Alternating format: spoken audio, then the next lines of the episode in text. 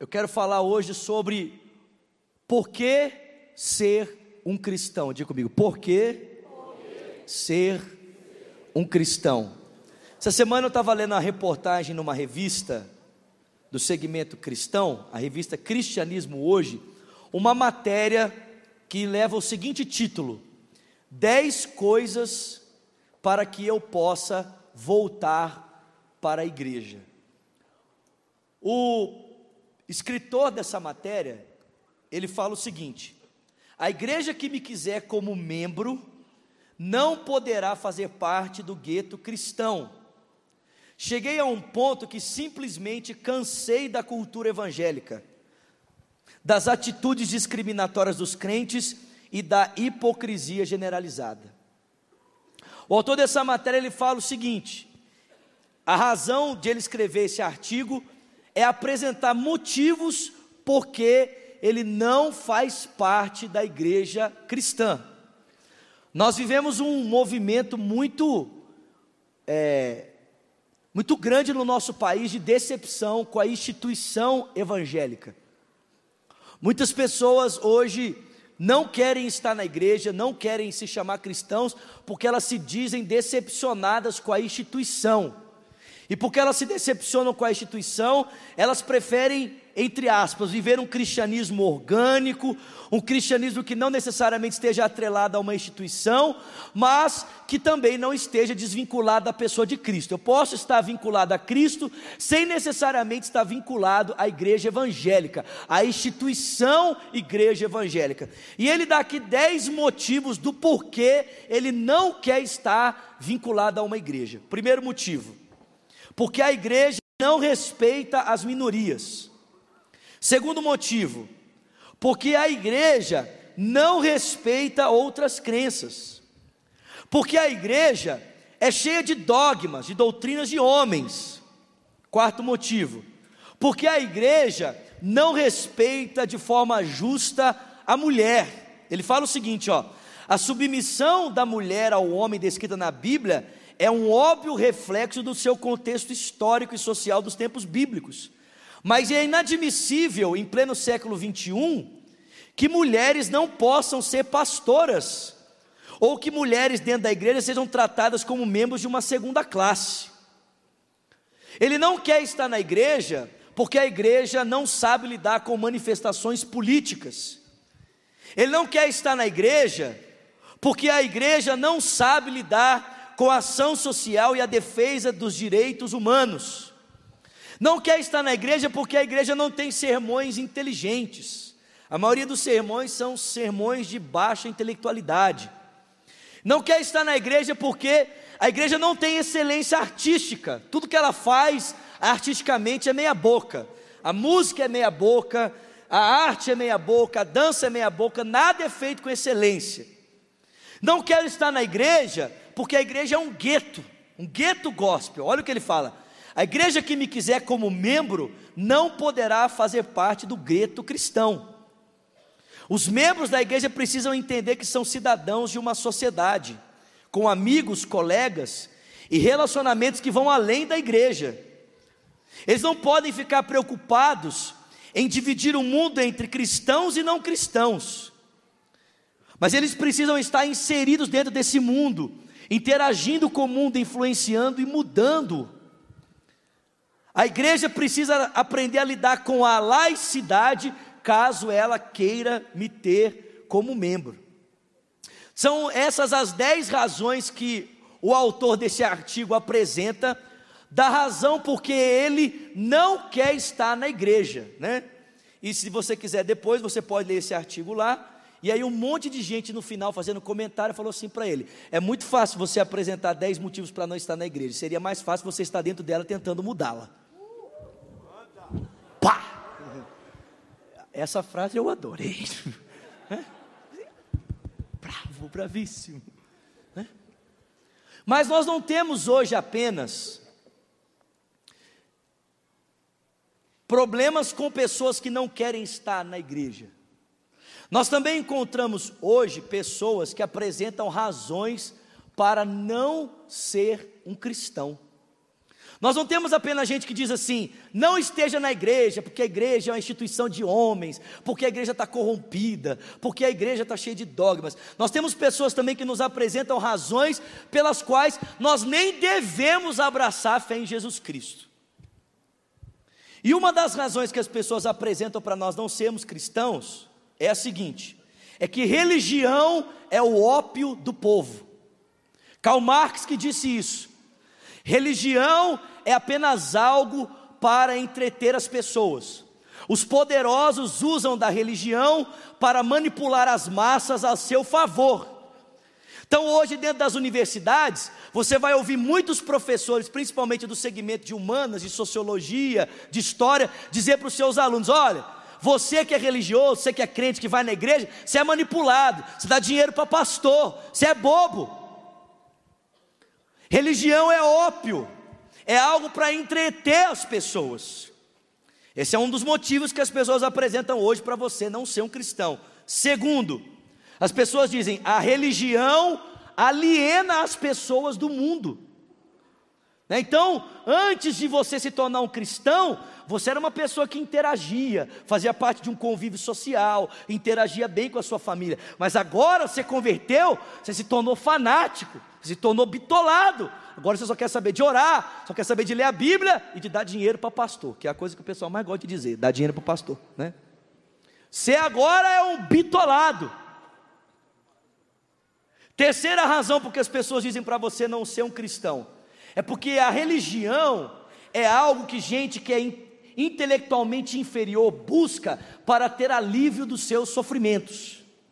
Então, pessoas que não são inteligentes, Pessoas que não são bem instruídas e não conseguem lidar com seus dilemas existenciais, o que, que elas fazem? Elas vão para a igreja chorar e pedir ajuda para Deus. Meu Deus, me ajuda, Senhor. Mas eu acho engraçado, irmão. A religião cristã é tão alívio, tão alívio, que Jesus diz: quem quer vir após me negue-se a si mesmo, tome a sua cruz e me siga. Tão alívio que ela é, né? Cristianismo não é um alívio para a alma. É verdade que às vezes o Espírito Santo nos consola, mas o cristianismo às vezes atormenta a alma.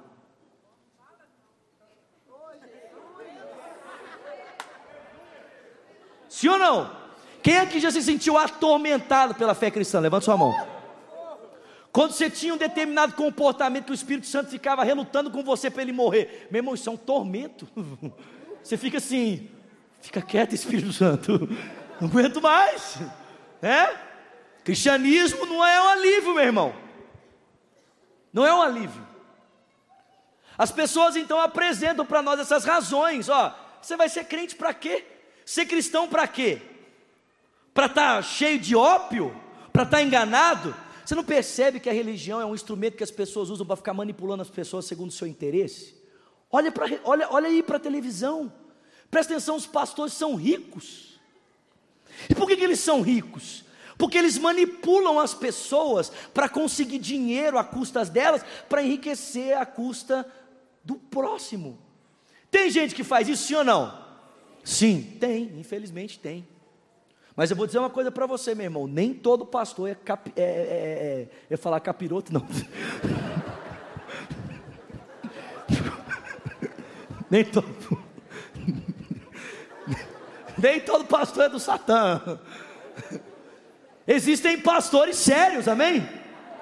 Aliás, nós podemos dar glória a Deus, irmão, porque nessa igreja nós temos um pastor sério. O nome dele é Roberto, Márcio Roberto Vieira Machado Valadão. Alguém pode dar glória a Deus pela vida dele?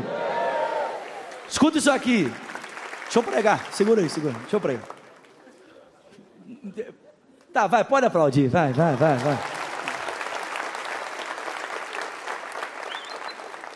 Pastor Márcio, meu irmão, não precisa nem pregar. Se ele subir aqui em cima e ficar parado, ele já é a pregação. A vida dele é um sermão, querido. A vida dele é uma mensagem. Então, realmente, existem pessoas que usam a religião com o fim de manipular as massas para o seu interesse. Mas, existe gente séria. Existe gente que não está usando o cristianismo, que está dando a vida pelo cristianismo.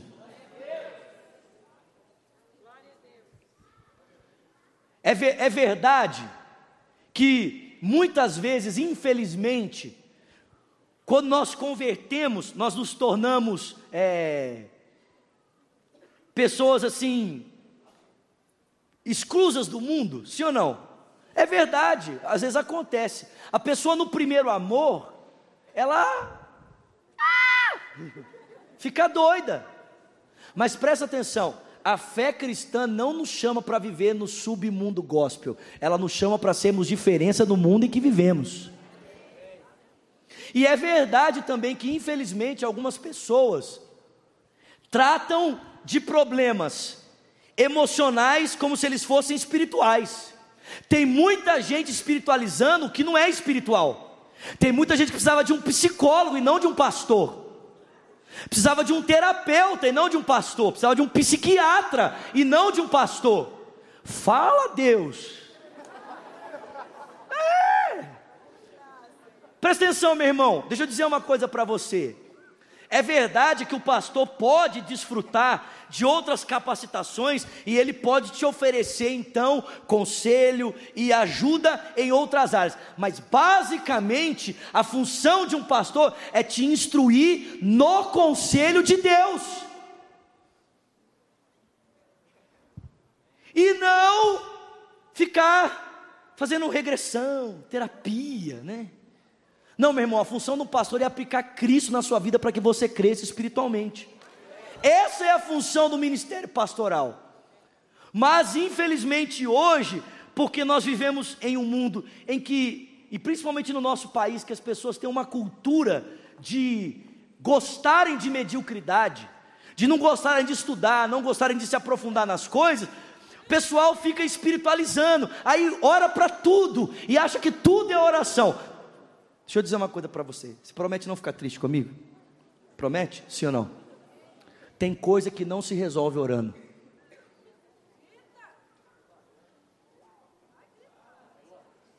Tem coisa que não é oração, meu irmão. E eu vou dizer para você biblicamente que tem coisa que não é oração. Quando Elias ficou com depressão por causa de uma estafa devido a um estresse emocional, Deus não falou para ele, Elias, vai orar. Deus falou para ele, vai dormir e comer. Deus falou para ele, Elias, dorme e come. E Deus mandava o anjo ainda para levar o pão para ele todo dia. Mas quando a estafa emocional dele passou, aí o Senhor falou para ele: agora, Elias, está na hora de você caminhar. Sai da caverna, porque eu ainda tenho coisa para fazer na sua vida. Mas a gente espiritualiza tudo. Tudo é espiritual, tudo é oração, é jejum, é consagração e é manto fly the shall it show, play, flicha. Não, meu irmão. Não. Escuta isso. Vocês gostam, né? Presta atenção.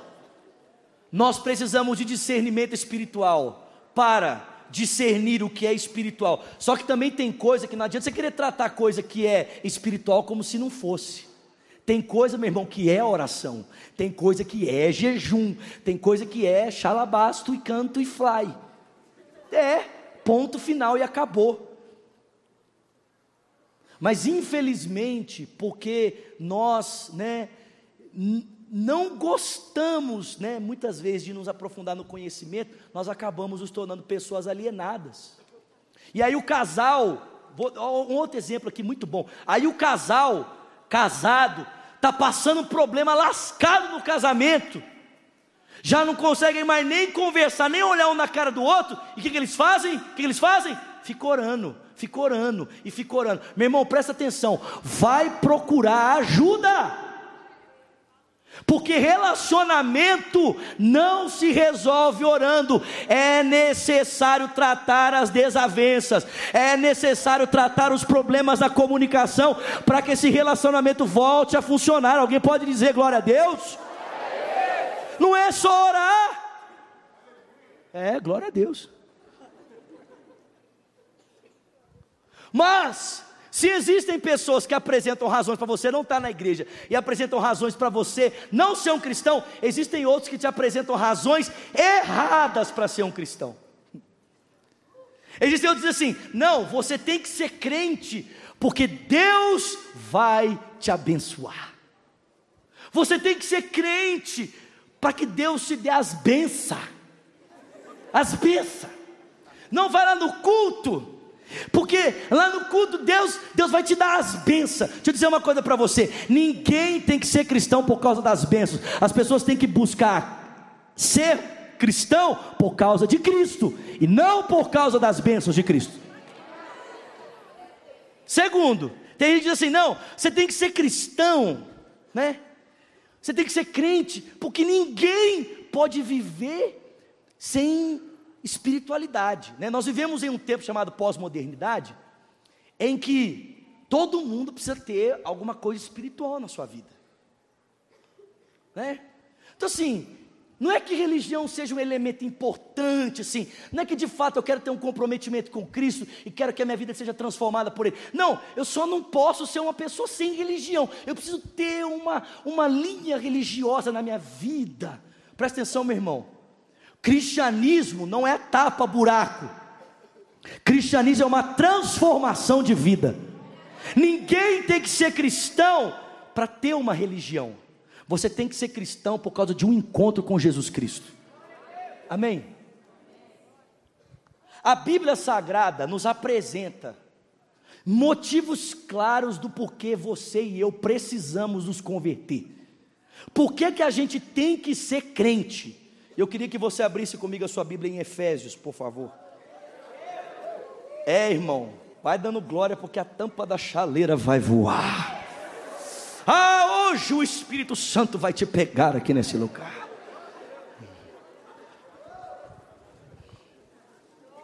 Diga para Deus, enche. Diga para Deus, enche. Enche a minha cara de tapa, Espírito Santo. Isso, diga para Ele, enche, vai. Oh, aleluia. Efésios capítulo 2. Por que ser um cristão?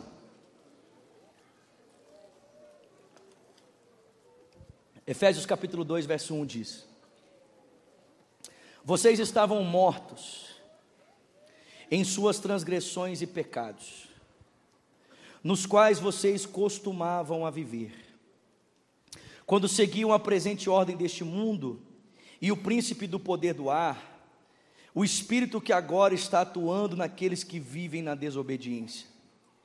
Anteriormente, todos nós vivíamos entre eles, satisfazendo as vontades da carne, seguindo seus desejos e pensamentos, e como os outros, nós éramos por natureza merecedores da ira de Deus. O apóstolo Paulo aqui está nos apresentando razões pelas quais nós devemos nos tornar cristãos. Por que a gente tem que converter? No capítulo 1 de Efésios, ele fala sobre bênçãos que Deus traz sobre pessoas que decidem pôr a sua confiança em Cristo, sua vida em Cristo. Ele fala sobre perdão, ele fala sobre ser escolhido por Deus, ele fala sobre receber o Espírito Santo. E a pergunta é: por que, que nós temos que pôr a confiança em Deus. Por que, que eu preciso de perdão? Por que, que eu preciso do Espírito Santo? Por que, que eu preciso ser escolhido por Deus? E Paulo diz: porque espiritualmente, sem Cristo, você está morto. Diga comigo, morto. Eu gosto de dizer isso porque fica muito fácil de, de entender. Quando você quer precisar a vida de alguém, quando você quer saber se uma pessoa está viva fisicamente, você busca de instrumentos médicos, a instrumentação médica. Você pega o estetoscópio, põe no coração da pessoa, detecta os batimentos, né, os, os batimentos cardíacos, os pulsos vitais, você olha para a pupila da pessoa, você faz o exame de sangue, vê como é que está a situação orgânica dela e dá para constatar se a pessoa está viva, como é que está o estado de saúde dela, sim ou não? Mas espiritualmente falando, Deus mede se a gente está vivo ou não, não é por meio da instrumentação médica. Deus mede se a gente está vivo ou não por meio da aplicação da lei na nossa vida. Deus pega e aplica a sua lei a cada um de nós. E pela lei, pelos mandamentos de Deus, a gente é medido. E a lei dá para mim e para você o diagnóstico a respeito da minha vida e da sua vida. Quando você vai no médico e o médico faz o exame e contar, constata uma doença em você, a culpa é do médico? Sim ou não? Não. O médico apenas constatou um problema a ser tratado. Presta atenção, querido. Deus faz a mesma coisa comigo e com você. Ele pega e nos mede pela sua lei, ele aplica a lei a cada um de nós. E o apóstolo Paulo vai dizer para mim e para você que existem mandamentos que se referem à pessoa de Deus e existem mandamentos que se referem ao nosso relacionamento com o próximo. E ele vai dizer para mim e para você que nós não apenas transgredimos os mandamentos que se referem à pessoa de Deus, mas a gente também transgride aquilo que se refere à pessoa, ao próximo que está à nossa volta. Por quê? Porque Paulo vai dizer que quando a gente deixa de amar a Deus, automaticamente a gente quebra toda a lei. Se a nossa vida não é alicerçada no parâmetro do amor, se a gente não vive a partir do nosso amor por Deus, consequentemente, o relacionamento com o próximo será quebrado. Nós também não vamos conseguir cumprir os mandamentos em relação ao próximo. Se nós estamos se nós não estamos aptos diante de Deus, consequentemente nós não estamos aptos também para nos relacionarmos com as pessoas à nossa volta. Espiritualmente falando, por meio da lei, fica constatado que eu e você estamos mortos. Mortos nos nossos delitos, mortos nos nossos pecados. A gente está morto porque a gente desobedeceu os mandamentos de Deus porque Deus tensionou uma vida para nós, porque Ele nos criou para desfrutar de algo bom e nós rompemos com esse algo bom. Presta atenção, a gente pensa, a gente pensa que uma vida confortável, que uma vida sem doença, sem enfermidade, a gente pensa que uma vida boa é um projeto humano. A gente acha que a vida perfeita é uma idealização humana para os seres humanos. Mas presta atenção, meu irmão: a vida perfeita não é idealização humana, a vida perfeita é uma construção de Deus. Deus nos criou para viver uma vida boa, e a gente rompeu com a vida boa por causa do pecado. O que acontece é que hoje nós ficamos tentando conseguir a vida que Deus é capaz de dar para cada um de nós, sem que a pessoa de Deus esteja presente. A gente fica tentando substituir o elemento Deus por relacionamento, por dinheiro, por posição, por popularidade, por qualquer outra coisa. Mas eu vou dizer uma coisa para você: nenhum desses elementos é capaz de substituir a centralidade, a importância de Deus na centralidade, na razão da tua vida. Você e eu precisamos de Deus para que a vida real seja vivida e experimentada por cada um de nós. O problema é que porque nós desobedecemos, nós nos tornamos inaptos, nós estamos mortos, e não existe nada que a gente possa fazer por si mesmo, porque o que, que o morto pode fazer pelo seu estado? O morto pode se ressuscitar? O morto pode fazer alguma coisa por ele? O morto pode levantar do caixão e dizer: Vou viver. Pode sim ou não? Não! O Paulo diz que a gente está morto. A lei de Deus mede a nossa vida, e quando ela nos mede, o testemunho da lei sobre mim e sobre você é: você está morto, meu irmão. Ele diz mais, continue lendo, por favor. Ele diz que nós costumávamos a viver, segundo a presente ordem desse mundo, segundo o príncipe do poder do ar, do espírito que está atuando nos que vivem na desobediência. Por que, que você precisa de converter? Por que você precisa de um cristão? Primeiro, porque você está morto. Segundo, porque sem Cristo você é um escravo do mundo. Você é um escravo de um sistema. Essa semana eu vi o pastor Leonardo postar uma frase numa das redes sociais dele, que é o seguinte: a pior prisão que o ser humano pode ter é na sua mente. A pior prisão que um ser humano pode experimentar não é a visível, é aquela que é invisível. É o cara que ele pensa que ele é livre, ele pensa que ele experimenta liberdade, mas na verdade ele está sendo manipulado, ele é um fantoche. Fantoche do que? Manipulado pelo que? Ele é manipulado por um sistema de valores. Ele é manipulado por um sistema de coisas que levam os homens para longe de Deus. Nós andávamos segundo o curso desse mundo. Nós andávamos segundo o príncipe da potestade do ar, o espírito que opera agora nos filhos que vivem na desobediência. Presta atenção. Nós não éramos apenas escravos do mundo, porque esse sistema de valores contrários a Cristo, esse sistema que rege o mundo e que gera uma prisão invisível nas pessoas, tem alguém que manipula ele, tem alguém que rege ele, tem alguém que dita ele. E quem é essa pessoa? Satanás.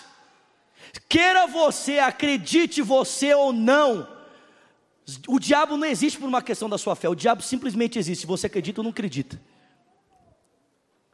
E a Bíblia diz que as pessoas que estão mortas espiritualmente e que vivem nessa cadeia invisível que cela a sua mente, elas também são escravas do diabo. É isso mesmo. São escravas de Satanás. Elas estão presas em amarras das trevas. A gente, a gente esquece disso.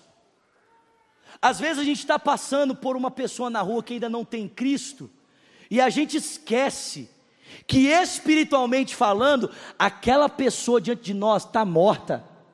A gente esquece que aquela pessoa diante da gente é escrava, é presa.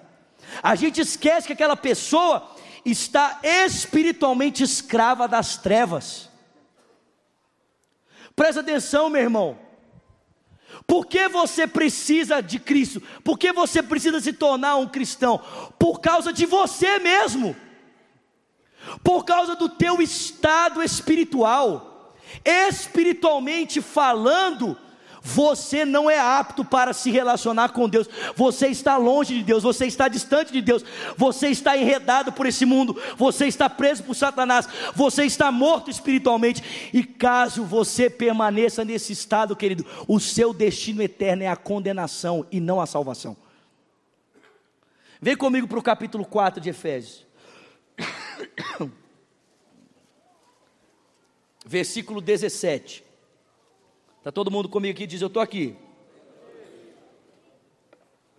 Efésios 4, verso 17.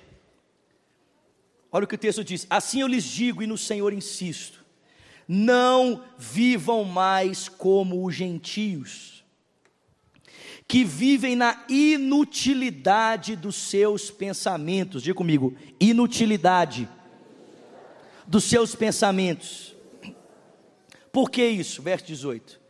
Eles estão obscurecidos no entendimento, eles estão separados da vida de Deus por causa da ignorância em que estão, devido ao endurecimento do seu coração, e tendo perdido toda a sensibilidade, eles se entregaram à depravação, cometendo com avidez toda espécie de impureza. Esse é o estado de alguém sem Cristo. Ele está separado da realidade da vida que Deus tensionou para ele. E porque essa pessoa está separada da vida de Deus, o texto diz que ele vive na inutilidade dos seus pensamentos, ele está obscurecido no seu entendimento, ele está separado da vida de Deus, ele anda conformidade às suas paixões, as paixões mais vis do seu coração, para cometer com avidez toda espécie de impureza. Alguém tem dúvida de que o mundo em que eu e você vivemos está dessa forma? Há 30 dias atrás você viu ser noticiado em todos os canais de comunicação desse país uma jovem que foi estuprada por 30 homens em uma única noite. E fica todo mundo assim: ah! vai para o Piauí, querido, vai para o Vale do Jequitinhonha. Eu acabei de voltar de Mata Verde, preguei lá quarta, quinta e sexta. Lá em Mata Verde, Vale do Jequitinhonha, divisa de Minas com Bahia, tem menina que faz programa por um real de nove anos de idade vai para o Piauí. Os pais vendem as filhas por 50 centavos. Esse é o mundo que você vive. Não está muito longe de mim e de você. E não dá nem para mencionar aqui as atrocidades que a socialite do nosso país faz. Porque você acha que esse tipo de perversão está só no meio da pobreza? Você acha que esse tipo de perversão está só entre gente miserável? Eu vou dizer para você que talvez a socialite do nosso país faz coisa pior que não dá nem para citar. O Paulo está dizendo que pessoas que não têm Cristo, o entendimento delas é obscurecido para cometerem com avidez toda espécie de impureza. Vem comigo para Romanos. Romanos capítulo 3.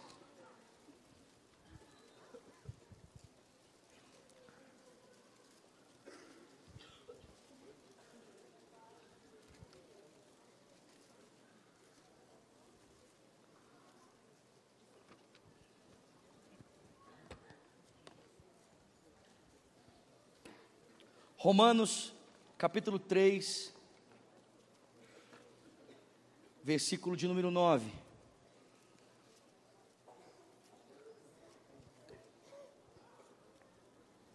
Jesus cura esse povo aqui em nome de Jesus. Cura esse povo da tosse, da gripe, do resfriado. Vai curando, Senhor. Com teu poder, aleluia. Romanos capítulo 3, verso 9 diz: que concluiremos então? Estamos em posição de vantagem. E antes de eu continuar lendo, deixa eu só fazer um resumo aqui para você rapidamente do que Paulo fala aqui nesses três primeiros capítulos, antes de eu ler essa perícope aqui. O Paulo fala que o tema da sua carta aos Romanos é a justificação pela fé. Diga comigo, justificação pela fé. Diga para quem está do seu lado, justificação pela fé. A pergunta é: por que, que o homem precisa ser justificado por Deus ou diante de Deus por meio da fé? E o Paulo vai dizer. Pss, Romanos 1,18 ele diz assim: ó, porque a ira de Deus se manifesta contra toda injustiça e impiedade dos homens que suprimem a verdade pela justiça. Porque o, de Deus, o que de Deus se pode conhecer, os seus atributos invisíveis, bem como o seu eterno poder, estão expostos na criação mas o texto bíblico diz que os homens, ao invés de verem a glória de Deus na criação e darem a Ele glórias, o texto diz que os homens preferem suprimir a verdade pela justiça e tornar a glória de Deus em imagem de quadrúpedes, aves e répteis. E eles preferem adorar as coisas criadas ao invés de adorar o Criador que é bendito para sempre. Amém. Primeiro lugar, por que, que os homens estão debaixo da ira de Deus? O Paulo diz: porque ao invés de eles darem a glória para Deus, eles constroem imagens se prostram diante delas e ficam adorando as imagens ao invés de adorarem o Criador. Agora presta atenção, irmão. Se eu tenho um Deus que eu construí conforme aquilo que eu penso sobre Deus, na verdade, quem é Deus? A imagem? Sou eu mesmo. Os homens estão debaixo da ira de Deus, por quê? Porque ao invés de darem a glória para Deus, eles preferem construir ídolos, à sua imagem, para que eles possam adorar a si mesmos, na imagem que construíram. Essa é a primeira razão porque os homens estão debaixo da ira de Deus. Os gentios. Aí você pode dizer assim: ah, mas eu sou uma pessoa boa, nunca fiz imagem, nunca acendi vela, nem, nem Encruzilhada eu nunca passei. Nunca fiz despacho.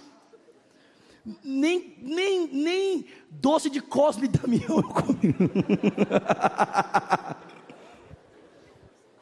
nunca matei, nunca roubei, nunca fiz nada de mal para ninguém.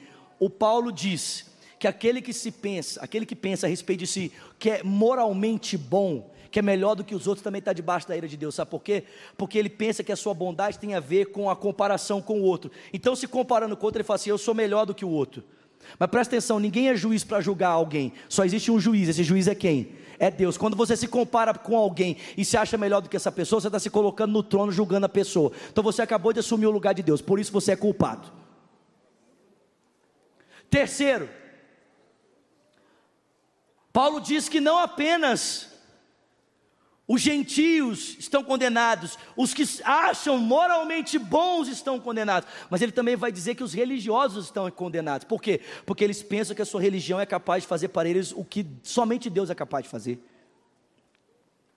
E aí, depois de Paulo, nos três primeiros capítulos, né, nessas três primeiras porções, mostrar que está todo mundo debaixo da ira de Deus, ou como diria o Luiz Saião, é todo mundo farinha do mesmo saco, do púlpito ao irmão lá atrás de boné verde e camisa amarela?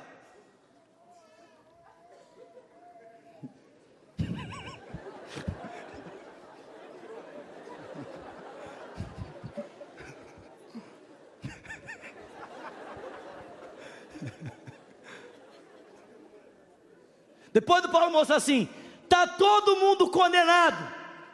Olha o que ele diz a meu respeito e a seu respeito. Romanos capítulo 3, verso 9. Olha o que ele diz. Que concluiremos então? Estamos em posição de vantagem? Não. Já demonstramos que tanto judeus como gentios estão debaixo do pecado, como está escrito. Você está pronto para ler o que você vai ler, irmão?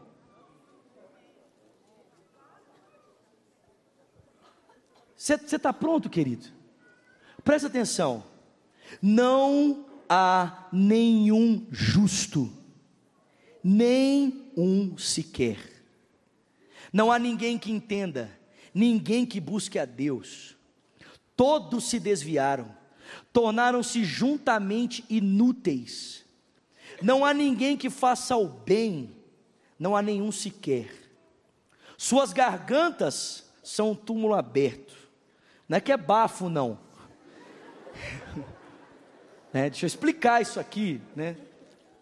É que só sai morte de dentro de si. São como os fariseus, você lembram? São como lápides adornadas por fora, mas por dentro são como túmulos. Só tem morte dentro de si. A língua engana. Veneno de serpente está nos seus lábios. Não é só no, nos lábios da sua sogra, no seu também.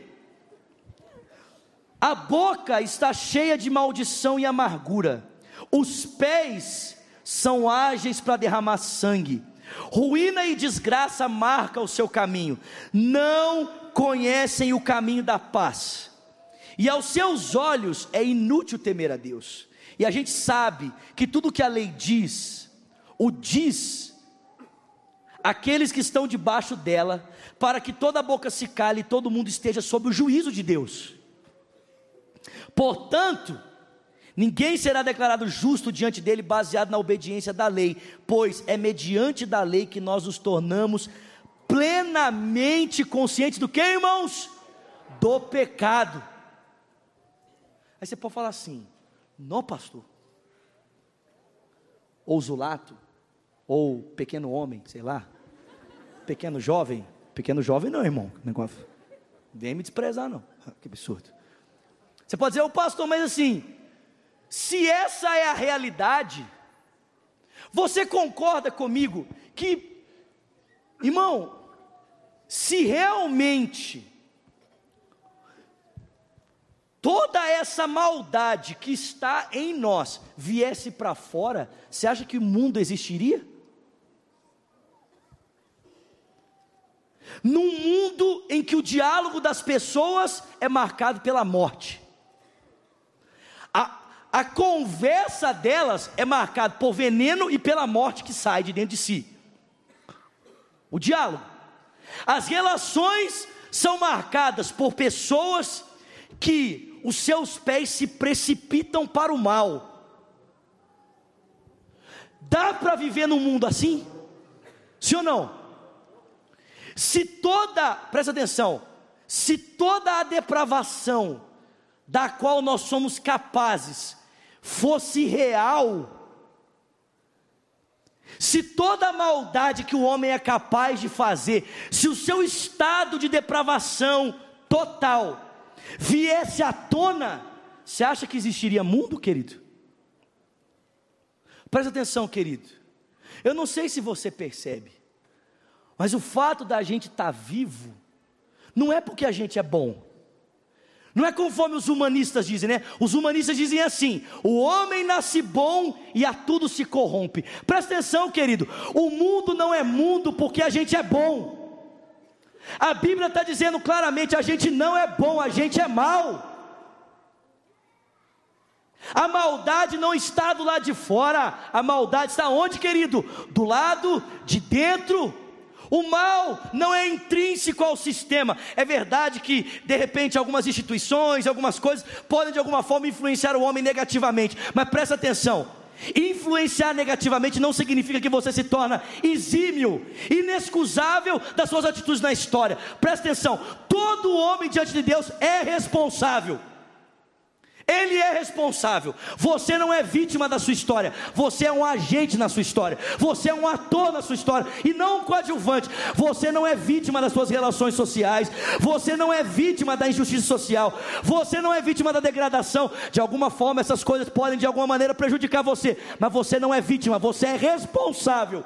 A maldade é intrínseca ao ser humano. Por quê? Porque ele está morto. Porque ele é pecador. O mundo não sucumbe, querido. Não é porque a gente é bom. O mundo não sucumbe porque Deus é bom. É porque Deus, com a sua bondade, sustenta o mundo. É porque Deus, com a sua misericórdia, Ele sustenta o mundo.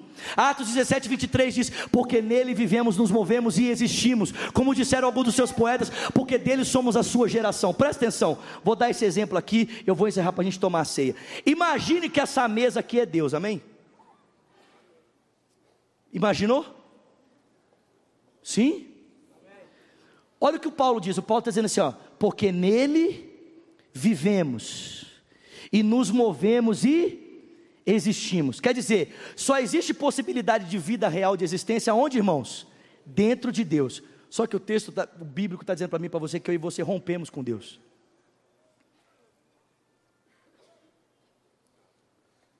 Então, a gente nem deveria estar tá aqui. Porque romper com Deus significa deixar de existir. Mas a gente está aqui, amém? Por que, que a gente está aqui? Por que, que a gente está aqui? Eu vou dizer para você: graça e misericórdia. É a misericórdia do Senhor que se renova sobre nós todas as manhãs e a causa de nós não sermos consumidos. Só que, querido, presta atenção: Deus sustentou a nossa existência, não foi no estado de perfeição, foi no estado de decadência. Deus não está sustentando um monte de gente boa nele, Deus está sustentando um monte de pecador. E por que Ele está sustentando um monte de pecador? Vou dizer para você: porque Ele ama esses pecadores. E para que esses pecadores não se destruam, sabe o que Deus faz? Deus empresta a sua bondade para esses pecadores aqui, nesse tempo de decadência, para que eles não se consumam, para que no tempo preciso da história, Deus venha com a sua graça especial, alcance esses pecadores, conformando-os à imagem do seu Filho Jesus Cristo.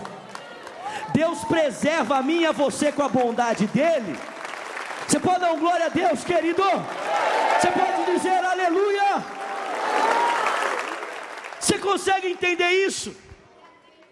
Meu irmão, a tua existência, não importa se você é um cristão ou não, se você é budista, se você é ateu, se você é espírito, se você é kardecista, não interessa o que você é, meu irmão, presta atenção, crendo você em Deus ou não, quem sustenta a sua vida é Deus, quem sustenta a tua existência é Deus, por quê? Porque possivelmente rompendo com Deus você nem deveria existir, mas você só existe porque Deus, antes de qualquer coisa, decidiu ter misericórdia de mim e de você, e nessa misericórdia que Ele decidiu, Ele não apenas decidiu sustentar a sua vida, mas Ele decidiu dar a você a bondade dele emprestada, para sustentar você no tempo de decadência, para que a bondade dele refreie o mal do teu coração para que no tempo especial o Espírito da graça venha a você e convença você do pecado, convença você do juízo, convença você de que o príncipe desse mundo já está julgado, convença você de que o pecado já foi pago, de que Jesus Cristo voltou para o Pai e que agora você pode ser salvo por Deus, você pode se tornar um cristão, você pode receber a vida de Deus,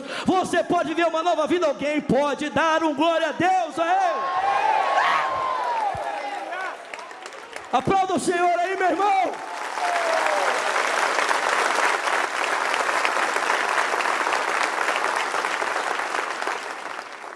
Por que ser um cristão?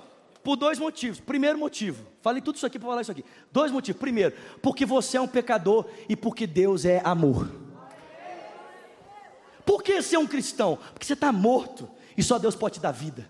Por que ser um cristão? Porque você está separado do bem maior e somente através de Cristo você pode ser conectado ao bem maior de novo. Por que é ser um cristão? Porque Deus amou o mundo de tal maneira que Ele deu o seu Filho unigênito para que todo. Ah, tem alguém vivo aqui comigo aqui? Para que todo, eu não sei você, querido, mas o amor de Deus é algo extraordinário. Deus amou o mundo de tal maneira que Ele deu o seu Filho unigênito para que todo aquele que nele que não pereça, mas tenha a vida eterna. Porque Deus não estava no mundo para condenar os homens, mas sim para salvá-los. João 3,17. Salvar o mundo. Por que ser um cristão? Porque você precisa eu preciso, preciso de Deus. Amém? Fica de pé no seu lugar. Oh, aleluia.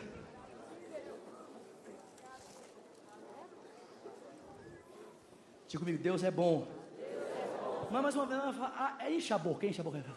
Deus é. Você não é bom. Presta atenção, você não é bom, você não é bom, eu não sou bom, ninguém é bom, há um só que é bom, e essa pessoa é Deus. Deus é bom. De que forma eu sei que Ele é bom, pastor? Porque você está vivo, querido. Se Deus fosse mal, meu irmão, você estava lascado a uma hora dessa. Você consegue entender, meu irmão? Se Deus se apresentasse a mim e a você como poder, se Deus decidisse assim, se o maior atributo de Deus fosse poder, você estava aniquilado. Se o maior atributo de Deus fosse é, qualquer outro, você estava perdido. Mas porque a essência, o caráter de Deus é amor. Ele decide ser justo e justificador. Ele prefere a sua morte. Ele prefere a morte dele para que você possa viver. Ele prefere matar o seu filho para que você seja perdoado. Ele prefere, meu irmão, moeu seu filho na cruz para que você seja curado. Ele preferiu entregar o seu filho ao fogo da condenação na cruz, para que você pudesse experimentar o céu. Que, que Deus é esse, querido? Que Deus é esse? Eu acho que o que a gente precisa, sabe o que é? É fazer a oração do Davi no Salmo 51. Deus restitui a alegria da tua salvação. Porque a, a, gente parou de se alegrar, meu irmão, com aquilo que é essencial. O que, que é essencial? O caráter extraordinário de um Deus amoroso. Feche seus olhos, coloque as suas duas mãos sobre o seu coração. Por favor, não saia. Tem dez minutos ainda. Por favor, ponha suas duas mãos sobre o seu coração. Feche os seus olhos. E ore comigo dizendo: Senhor Jesus, nessa noite, eu reconheço, eu sou um pecador. Diga, eu estou morto. Diga espiritualmente, eu estou morto, separado. Diga espiritualmente, não há nada que eu possa fazer por mim mesmo. Diga, mas eu te agradeço, porque o que eu não podia fazer, o Senhor fez por mim. Diga obrigado, porque Jesus Cristo, ó Pai, morreu na cruz para que eu fosse perdoado. Diga nessa noite, eu reconheço Jesus Cristo como meu Senhor, como meu Salvador. Diga, Jesus, recebe a minha vida. Diga, e eu, Senhor, que um dia andei contigo, mas eu me desviei. Diga nessa noite, arrependido eu volto, crendo que o Senhor me recebe. Com seus olhos fechados, suas duas mãos sobre o seu coração. Quem aqui fez essa oração pela primeira vez dizendo: Jesus Cristo, eu te entrego a minha vida? Ou você orou dizendo: Senhor, eu volto aos teus caminhos. Você foi tocado pelo Espírito Santo. Você quer entregar sua vida a Jesus Cristo nessa noite? Ou você quer reconciliar com Ele? Levanta uma das suas mãos, eu quero conhecer, eu quero peixe, eu quero conhecer você e quero orar por você. Levanta bem alto, por favor, para que não haja dúvida. Tem uma mão levantada aqui. Pode levantar bem alto, bem alto, bem alto, bem alto, bem alto, bem alto. Lá na galeria tem outra mão levantada lá em cima, tem outra mão levantada aqui na frente. Pode levantar bem alto, meu irmão, bem alto, para que não haja dúvida. E eu vou pedir que com, com todo carinho e amor, você que levantou uma das suas mãos, essa senhora que levantou, sai do seu lugar e vem aqui pertinho de mim, porque eu quero orar com você, por favor. Vem, pode vir, sem constrangimento algum. Vamos aplaudir essas pessoas que estão vindo. Vem, vem. sem constrangimento, vem.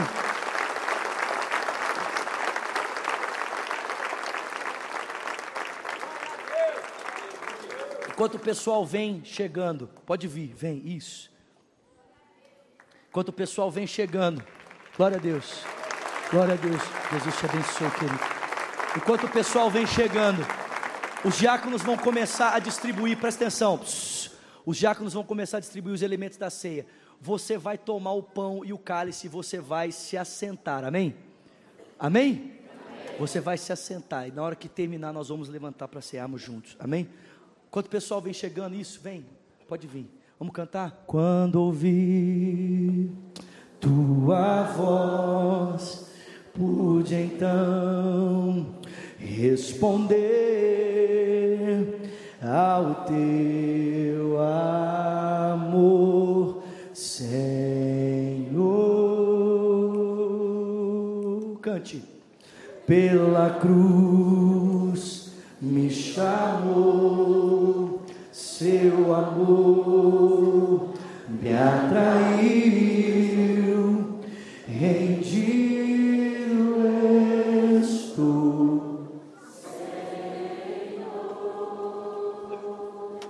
Pode vir, nós estamos te esperando. Rendido ao teu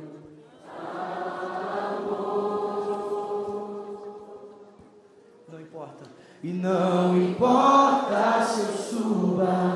as altas alturas, ainda que eu desça para as sepulturas, eu sei, vais me guiar. Tua mão,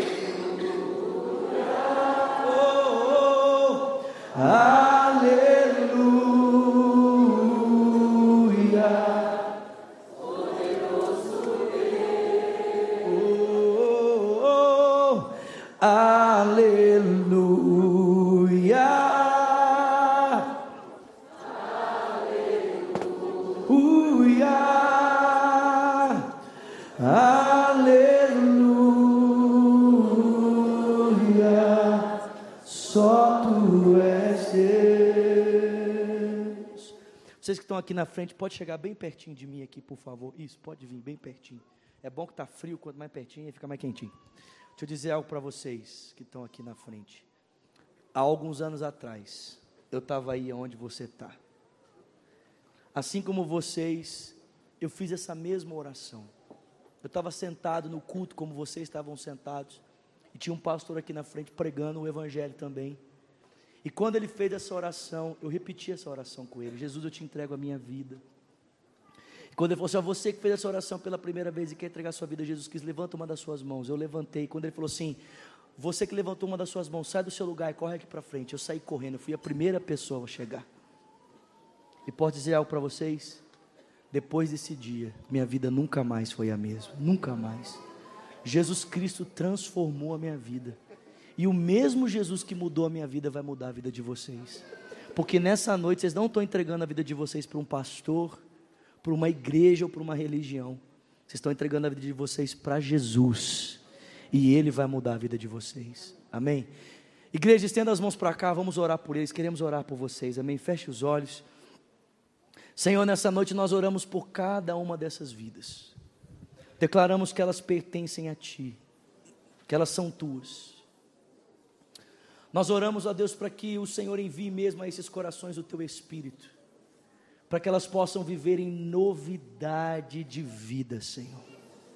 Pai, nós oramos para que a partir de hoje elas possam experimentar de uma vida nova, elas possam experimentar, ó Deus, de algo novo, Senhor. Ajuda-as na caminhada, Senhor. Nós te pedimos isso nessa noite agradecidos em o nome do teu filho Jesus Cristo. E quem crê, diga amém. Olha só, se vocês nos permitirem, nós queremos anotar o nome, o telefone, os dados pessoais de vocês. Nós queremos ajudá-los a andar nessa caminhada com Cristo. Se vocês nos permitirem. Se vocês não quiserem, não tem problema. Se vocês nos permitirem, eu vou pedir que vocês desçam para uma sala aqui à minha esquerda. É dois minutos, é bem rápido. Não vai demorar lá. E assim que terminar lá, vocês podem subir, nós vamos estar aqui ainda. Tudo bem? Pode ser? Então, os que podem, eu não sei se. Vamos aplaudir a vida deles? Os que podem. Vamos aplaudir forte, gente.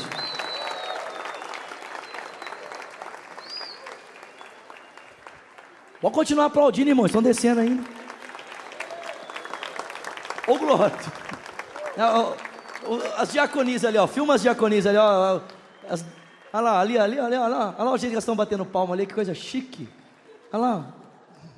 Pode continuar, minha filha. Vai até filmar. Isso. Aê, maravilha. Glória a Deus. Agora, antes de, antes, antes de você ficar de pé, os que bateram palma, por que, que você não está com a ceia na mão?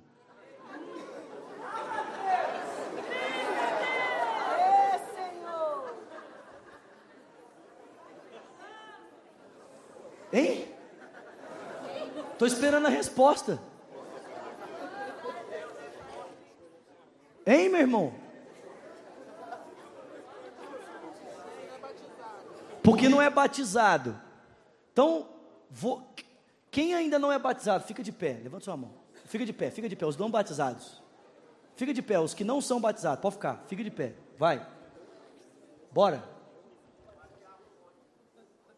No final do culto, você vai pegar um papelzinho desse, vai anotar o seu nome, o seu telefone, você vai me dar, porque eu vou batizar você. Amém? Nós vamos batizar você, meu filho. Você não vai ficar mais sem tomar ceia por causa de batismo. Amém? Mas você precisa me ajudar. Você precisa pegar um, só, eu só preciso que você pegue um papel e me anote o seu telefone. E eu vou te batizar aqui no culto, amém? Amém? Pode sentar. Os outros. Por que você não está com a ceia?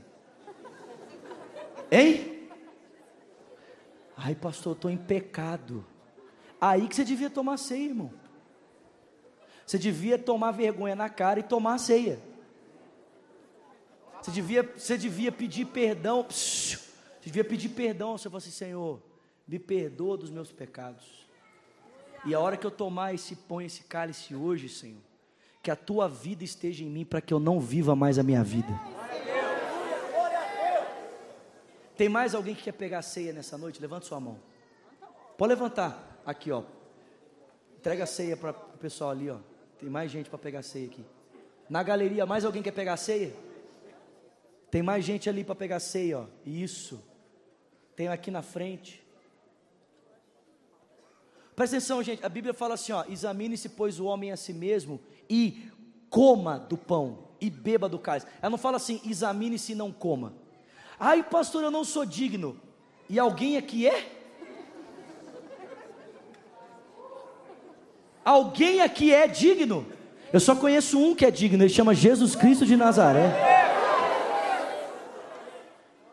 A gente pede perdão, toma vergonha na cara e toma a ceia. Amém? Mais alguém quer tomar a ceia? Mais alguém quer fazer parte dessa comunhão? O irmão ele não pegou a ceia ainda.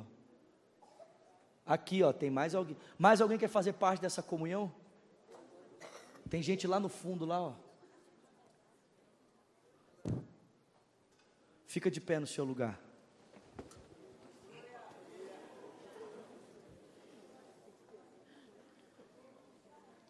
Primeiros Coríntios capítulo 11, verso 23, o apóstolo Paulo diz: Porque eu recebi do Senhor que também vos ensinei, que o Senhor Jesus na noite que foi traído, tendo tomado o pão e dado graças, ele disse: Esse é o meu corpo que é partido por vós. Façam isso todas as vezes que vocês comerem em memória de mim. E de semelhante modo, depois de haver ceado, ele tomou o cálice da nova aliança no seu sangue. E ele disse: Esse é o cálice da nova aliança no meu sangue. Façam isso todas as vezes que o bebedes em memória de mim. Porque todas as vezes que comedes o pão bebedes do cálice, anunciai a morte do Senhor até que ele venha.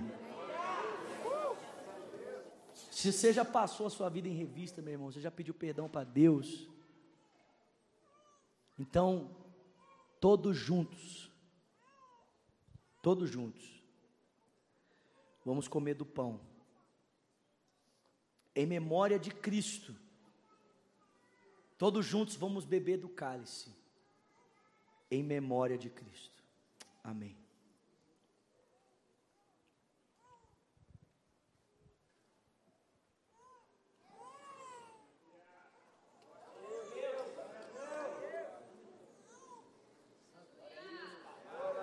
Levanta o seu cálice vazio, querido. Levanta o seu cálice vazio, agradeça a Jesus. Porque assim como esse cálice está vazio, ele se esvaziou para que você fosse cheio. Ele se esvaziou para que você fosse cheio. Obrigado, Senhor. Aleluia. Que a graça do nosso Senhor Jesus Cristo, que o amor de Deus o Pai, a comunhão e o consolo do Espírito seja com o povo de Deus aqui espalhado toda a terra desde agora e para sempre. Quem crê, diga. Amém.